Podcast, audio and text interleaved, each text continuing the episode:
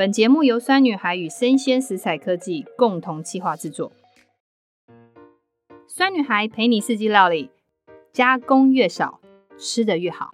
酸女孩陪你四季料理，我是酸女孩团队的创办人洋葱妈妈。我们团队鼓励大家原形食物，加工越少，吃得越好。这一集的重点呢，想跟大家分享的一件事情，就是五岁以下的小朋友，他其实目前没有打疫苗，我们如何提升他的免疫力？一直到小学的小朋友，我们都会一并做说明，免疫力如何提升。另外一个小朋友不喜欢吃蔬菜，我们应该要让他怎么样能够接近好的蔬菜，然后改变对蔬菜不好的印象。最重要就是，其实很多妈妈担心小朋友很容易有便秘的问题。那吃益生菌到底好不好呢？还是有其他的方法可以解决便秘的问题？这都是我们以上这一集的重点。等一下跟您分享。今天非常开心，我们邀请的来宾叫做芹菜营养师呢，他是协助我们团队从去年开始，在我们的食谱里面，在纸本发行的食谱《酿造好味料理志》的食谱里面。每一道菜里面都告诉消费者，告诉我们的读者，它有什么样的营养成分，让大家更清楚吃进去这道料里面存在的营养价值，让大家可以照顾好自己跟家人。那芹菜营养师他非常难得有机会来上我们的节目，所以我们邀请我们的芹菜营养师苏佩珍。大家好，我是芹菜营养师苏佩珍。OK，佩珍，好，那大家可以叫他芹菜营养师，所以我们等下就可以问他为什么要叫芹菜营养师。芹菜营养师，为什么你要叫芹菜？这个这个在取这个名字真的是蛮有趣的哈。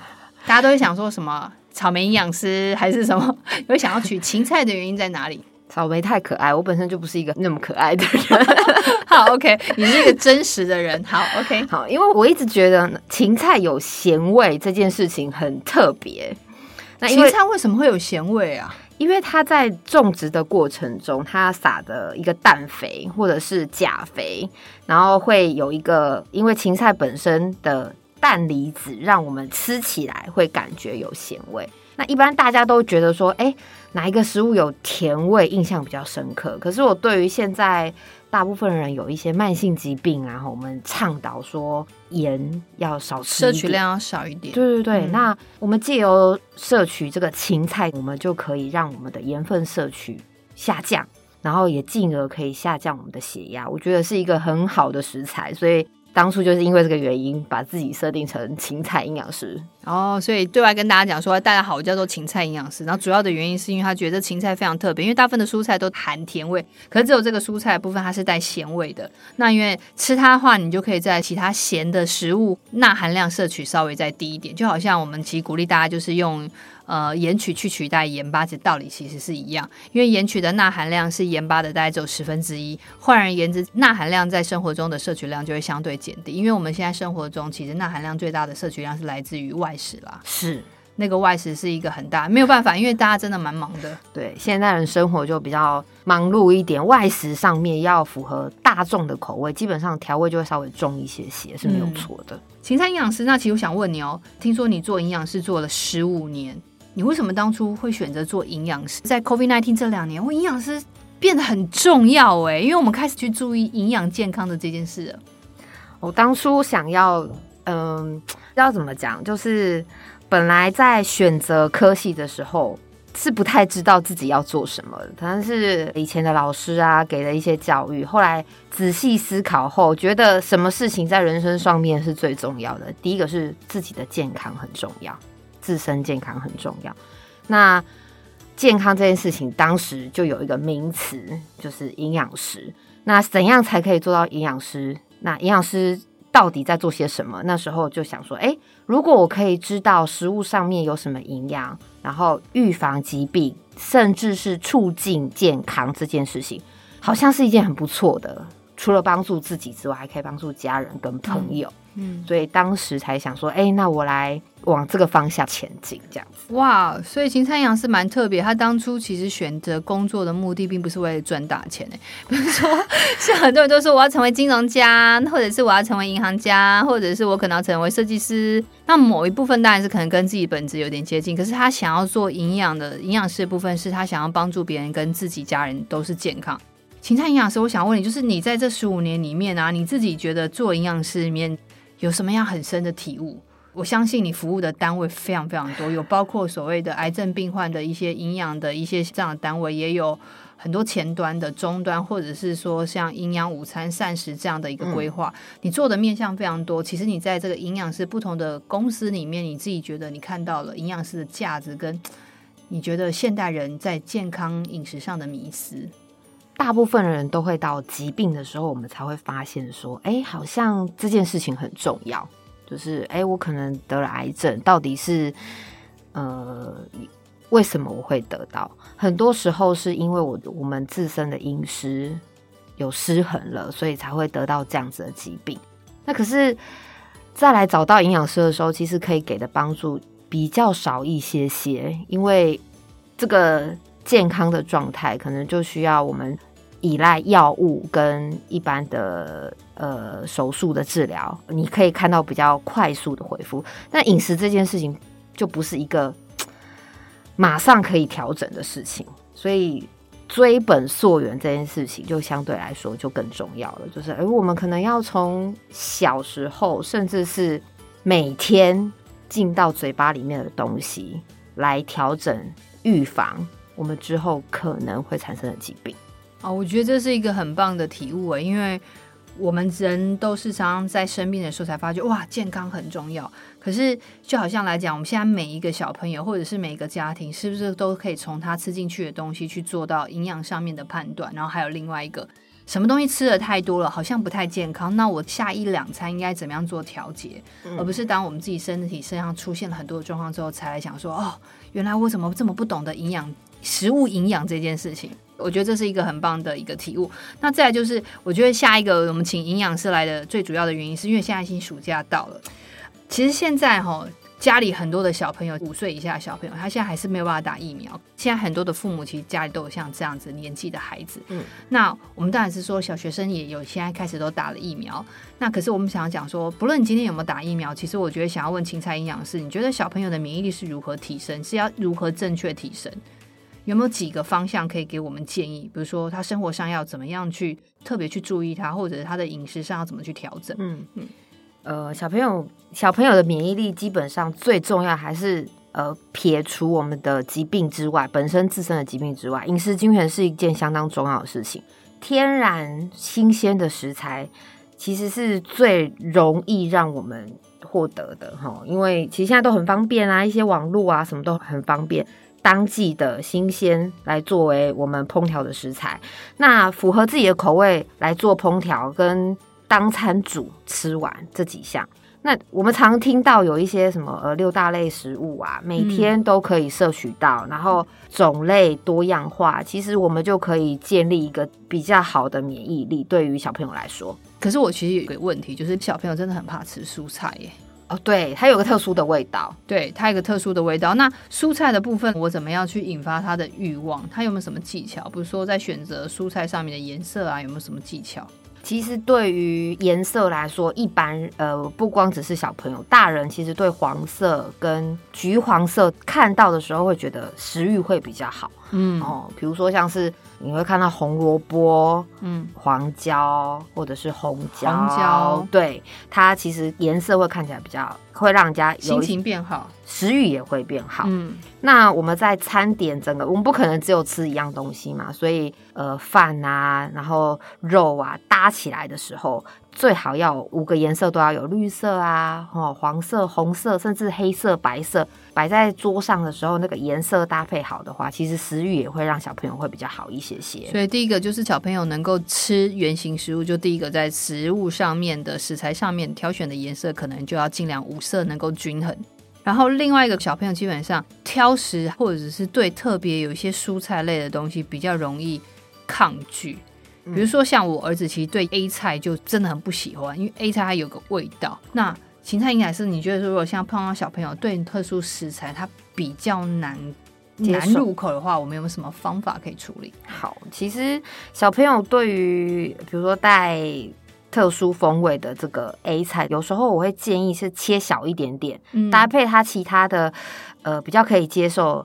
放在那个肉饼啊，或者是包在水饺里面，嗯、甚至于放在披萨上面。哦，对对对，也可以一起，就是搭着起司之类的东西，他喜欢的，让他慢慢可以接受那个味道，然后增加它的量，让他可以知道说，哎、欸，其实这个东西好像没有像他想象中、以前想象中那样子那么不好吃。那量上面一定要先切小，然后由小至多，慢慢的增加，不要说，哎、大人就是吃这个大小，所以小朋友虽然给他一两根，我们还是要从有一点藏在食物里面的方式来作为提供。哦，了解，所以就是他比较抗拒的蔬菜跟食材，就基本上切小，然后分量开始从少变多，把它藏进在其他的肉饼类或者是面粉类的食材，甚至你可以把它放进披萨放吐司上面，然后加上起司，变一个披萨的概念，让孩子吃进去之后发现啊，原来我是可以接受。然后你再跟他说，你刚刚吃了一个你之前可能很不喜欢的东西，然后他就会觉得说啊。其实它是好吃的，所以我们就是改变料理的一个方法跟呈现的方法。好，那芹菜营养师来，其实我想要就问你，就是那在这些提升免疫力的过程中，除了要让他多吃蔬菜之外，原型食物之外，那有什么食物是尽量要避免小朋友吃的？哦，尽量避免小朋友吃像是油炸类的食物。那为什么要避免油炸食物？因为油炸食物会产生一些自由基，嗯，好，那氧化呃，对于身体上面就比较容易。产生劳累的状况，所以这个这个部分我们就会希望小朋友就减少摄取。哦，那所以现代人是不是油炸食物吃多，的容易疲劳感，也有一点点关系？有关系哦，哦，是真的。了解，学到了。好，那还要避免什么食物？含糖类的食物也要减少。哦，含糖类真的很，就是几乎外面的手摇饮料店，然后便利商店的每一个饮料。那我知道小朋友真的很喜欢喝插香红茶。插香红茶是 是 卖茶吗？对对对，oh, 就是哦，你知道吗？那个真的好便宜，好便宜。然后这甚至如果你有时候去卖场，一瓶大概只有八块还七块，很便宜，很便宜，很便宜。那那种像那种饮料怎么办？这个饮料又不能喝，然后饮料最大的问题是在哪里？饮料最大的问题是含糖太多，嗯，它基本上就是糖水啦，然后搭配一些风味，有时候它添加的也不是真的。比如说我们说是红茶，到底是真的是真的用什么红茶 煮出来？对，还是红茶香料？对，所以这个也是我们疑虑的部分啊。我不是就是不晓得它的到底来源是什么，所以外面的东西我们才会说。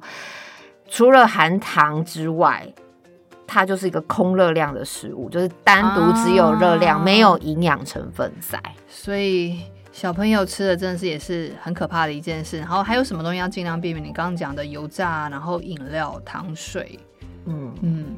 那我们要怎么去解决这件事情？比如说，因为小朋友刚好有暑假在家，嗯。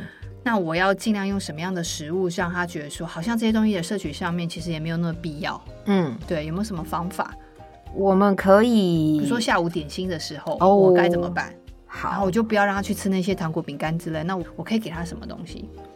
下午的点心通常都还是建议以水果嗯那些为主。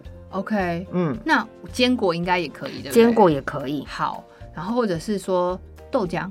豆浆、牛奶作为下午点心也是蛮不错的。好，OK。所以芹菜营养师提醒我们，就是小孩子就尽量他避免这些油炸食物，是因为容易产生疲劳。然后刚刚的含糖的饮料，其实就是它是一个空食物，它是没有。没有营养价值，然后在零食里面，其大部分是添加物的问题过多。那在下午的时候，我们就尽量用一些水果点心，或者是像是豆浆，或者是坚果类部分，让孩子可以吃。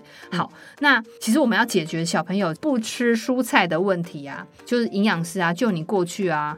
这么多经验里面啊，记得你好像有帮小朋友设计一些营养午餐，你会用什么方法让小朋友吃进去比较好的营养价值的蔬菜或者是料理？比较常见，有一些小朋友不太喜欢吃菇，哦，会觉得菇它有一个味道。对，对对对，特别是有一些菇，对，嗯，它有一个特殊风味，但其实菇的那个。呃，营养成分也非常好，所以我们都还是建议像刚刚说的多种多样，让小朋友来做摄取。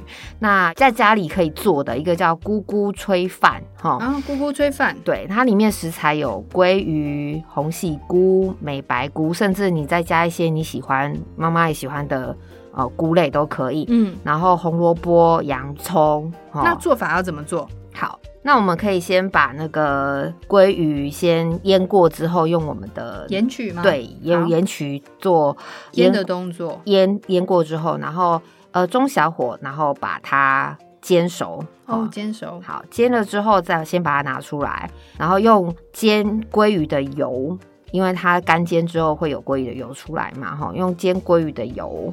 呃，留着，然后再把我们刚刚说的菇类啊、红萝卜、洋葱下去一起炒。嗯，那炒一炒之后，炒炒到大概七八分熟。嗯哼，我们再加入洗好的米。OK，好，那米是生米哈？生米，好，对，生米好的生米。然后再一比一，米是一一杯的话，水就是一。好，然后我们再加一点点。酱油下去调味，嗯、那因为我们前面已经有加了那个盐曲去腌鲑鱼，所以酱油的部分我们就可以不用调到那么多。我们试一下自己的口味，嗯，好，然后滚了之后再把鲑鱼再放进去一起做焖煮。那我们通常使用的这个器具会使用铸铁锅的方式，大概十分钟之后焖完十分钟之后，这个东西就可以吃了。然后起锅之后，我们再烫一点花椰菜，或者是撒一点葱花下去。那如果小朋友还是不太能接受这个味道，我们可以加那个牛奶或者是 cheese，，甚至一点一点点奶油去炒香的时候，小朋友应该小朋友很喜欢奶味，对，奶味可以解决好多事，对，所以不光只是炖饭，我可以把它换成、嗯、呃炊饭，不光是炊饭，炖饭的部分我们也可以来做一个变化性，一样这些食材这样子。哇所以刚刚芹菜营养师分享一道是鲑鱼菇菇炊饭，其实很简单，方法就是用那个盐曲去把鲑鱼腌完之后下去煎，煎完之后呢，鲑鱼先拿起来，用它本身存在的油脂再去炒菇、红萝卜跟洋葱，然后这时候再把生米啊洗好的生米，就是一比一对水的部分，然后放进你的锅子里面，等它滚煮之后加适当的酱油，那因为前面鲑鱼已经用盐曲腌了，所以你用量就不需要这么多，它跟香油，然后再最后把鲑鱼放上去。那大概是炖煮个大概十分钟，用铸铁锅的方式炖煮十分钟之后，那如果你希望带一点奶香的话，你可以加入奶油、牛奶或起司去做一个调味的动作。是所以就是鲜鱼菇菇炊饭，就是芹菜营养师带。那另外一个呢，我洋葱妈妈也分享一道，就是因为我儿子不太喜欢吃青椒。但是他们两个都很喜欢吃蛋炒饭，所以我就会把青椒炒进蛋炒饭里面。可是青椒的处理方法，我会把它切得非常非常的小段，就是正方形的，非常小块。然后呢，青椒下去跟洋葱炒完之后呢，我会用盐曲入味，因为盐曲它本身有淀粉酶的特性。嗯它可以把食物的甜味拉出来，所以青椒的涩味就会消失。然后这时候再加蛋下去炒，然后炒完之后我就加饭，然后全部的调味方法就是用一点点盐曲跟香油。那我就发觉小孩是吃的，他是买单的。我儿子就我也蛮买单的。你刚刚听完之后就买单，对我也想要吃一下，下次煮给你吃，下次来料理教室我煮给你吃。所以我的方法是比较简单，是我用。青椒跟盐曲下去炒，然后再加蛋下去炒，就变成一个蛋炒饭的方式，也可以解决小朋友可能不喜欢吃一些特殊蔬菜的方法。嗯，再来就是哦，我们最后了，我们芹菜营养师，你应该有听过我们的节目。然后呢，我们其实每一次都会有一个粉丝提问问题啊，这个问题我自己觉得真的是很多父母都有在问的，因为他说。我的小孩容易便秘，所以有吃益生菌的习惯，但若不吃就不容易上厕所。到底要如何改善？他说很多的妈妈也跟我讲说，可以喝养乐多啊，喝优酪乳，那这些又差异在哪里？好、哦，那芹菜营养师要回答之前，我可以跟你讲，就是说，因为我们知道，因为我是妈妈嘛，然后我我们都会有很多赖社群，对不对？对，然后我就真的常常碰到那个团妈社团，就会推我，就是说，哎、欸。益生菌哦，好，就是多少人团购多少钱。那我发觉益生菌在妈妈团的团购的群组里面还蛮夯的。嗯，但老实说了，我小朋友从小到大目前的饮食，就是因为我我们全家就是自己做饭嘛，然后原型饮食，然后。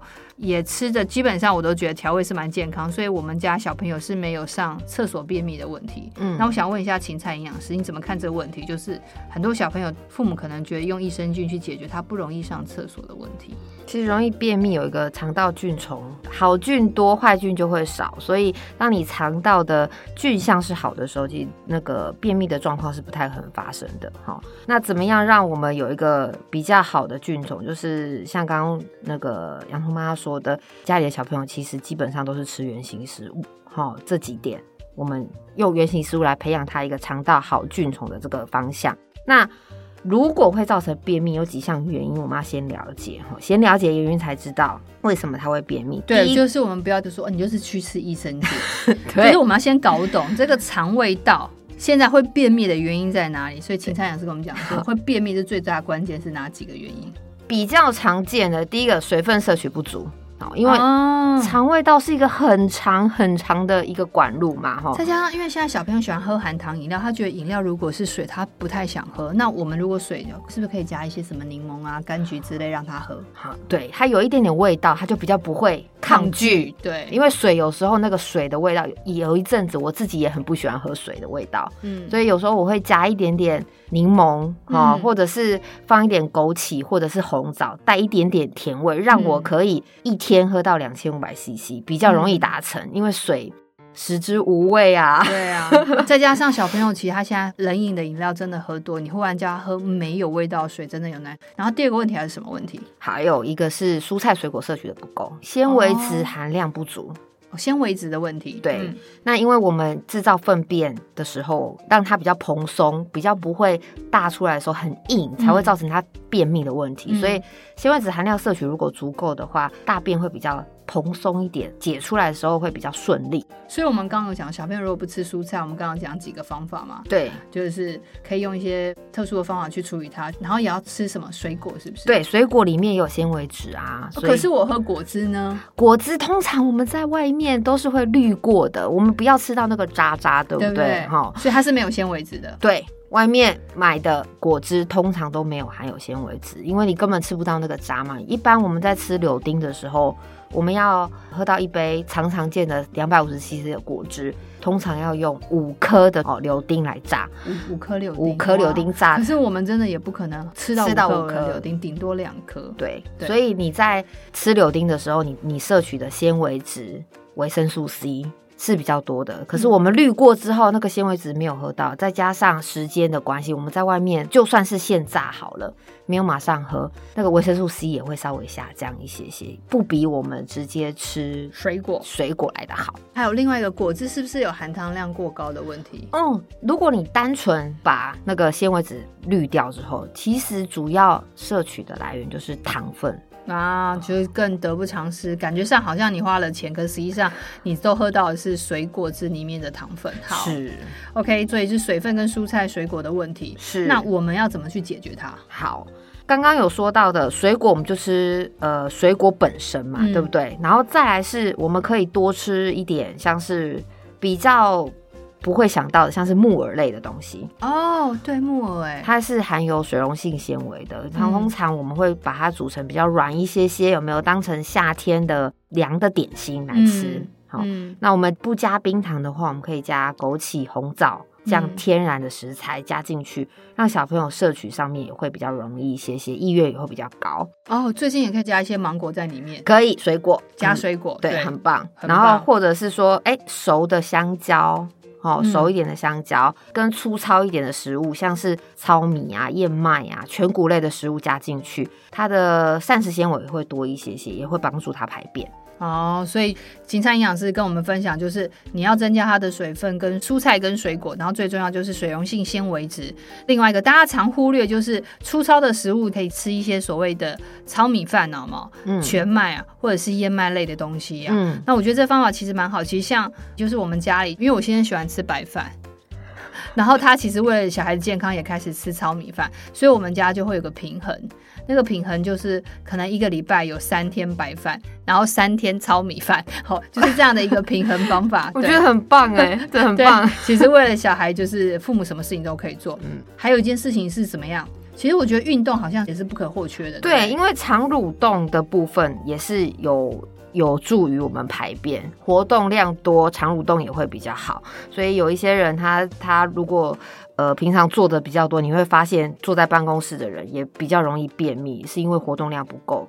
好，那所以这样子来讲，芹菜营养师跟我们分享，就是你先借由肠胃道里面好菌的产生，就是多喝水、多吃蔬果跟水果，还有原型食物，还有糙米饭之类。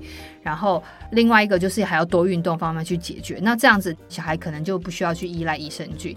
那芹菜营养师，我想问你，很多人都说养乐多跟优酪乳啊，哪一个是比较好的？嗯、还是你觉得有个人的想法？对于这个，如果真的临时你真的是有些便秘状况，说、嗯、要如果这两个一定要喝的话，嗯、我们建议优若乳会比较好一些些。为什么是优酪乳？好，你从质地上面来看，优酪乳跟羊肉多是不是优酪乳比较稍微浓稠一些些？没错。好，那它里面的乳蛋白质跟活性可食的发酵菌含量也是优酪乳里面比较多。然后也是优酪乳大过于养乐多之类比较多。好，好，那，那你刚刚讲的这两个活性，它主要的目的是增加肠胃道的好菌哦。了解哦，大家要听到就是优酪乳，它增加肠胃道的好菌是大过于养乐多的。嗯，对。那因为优酪乳我们是一个发酵食物嘛，所以在发酵的时候，其实我们就已经会添加糖了。那它会产生酸，所以。大部分的优酪乳都加有大量的糖进去，因为消费者要能够喝入口，一定不能够喝太酸的东西，所以厂商会加入很多的糖，让他觉得比较口感好，好吃。对，想要买酸酸甜甜好吃，对，好吃，对，好吃，对，没错。嗯，那你这样的意思是不是，青山营养师优酪乳是也要建议优酪乳要选无糖的啊？要选无糖的哦，选无糖哦，好，不要就是优酪乳像啊，我觉得养乐多优酪乳我选了。优乳，然后去拿有糖的，对，就是、然后热量更高。对，那如果说觉得哎，优酪乳没有糖，好像太酸了，我们可以自己再添加那个现在米吗？呃，添加水果，我们水果对水果，现在像是凤梨什么，我们现在台湾是个宝岛，对，水果都非常甜，所以如果下午的点心我们要搭配的这个吃，就可以用无糖的优格再搭配水果。哇，可以其实很棒。所以，我们刚刚解决大家的问题，就是益生菌其实来自于肠胃道正确的介尿。再来就是，如果你要喝养乐多或优酪优酪乳的话，我们建议大家是喝无糖的优酪乳会比较好，因为毕竟它会产生好菌的效果是比较多的。那我们今天很谢谢芹菜营养师来跟我们分享了非常多，就是怎么样让五岁的小朋友到小学的小朋友他的免疫力可以提升。我们从吃怎么样开始，然后还有让小朋友吃进去正确的蔬菜，借由视觉上面的一个表现方式，一直到。他在一个烹调的方式，或者是我们加盐曲去调味，最重要就是，如果小朋友碰到便秘的问题，到底要不要吃益生菌，还是我们要喝养乐多跟优酪乳？我们在这一集里面都有很完整的解答跟回复。那我们今天很谢谢芹菜营养师来，那我们下一次呢，想要邀请你来跟我们聊一下，就是暑假到了，怎么样带小朋友动手做，让他们认识原型食物，然后小朋友跟着我们一起开始有意识的正确。吃好的食物，谢谢芹菜营养师，谢谢洋葱妈妈，谢谢大家。谢谢。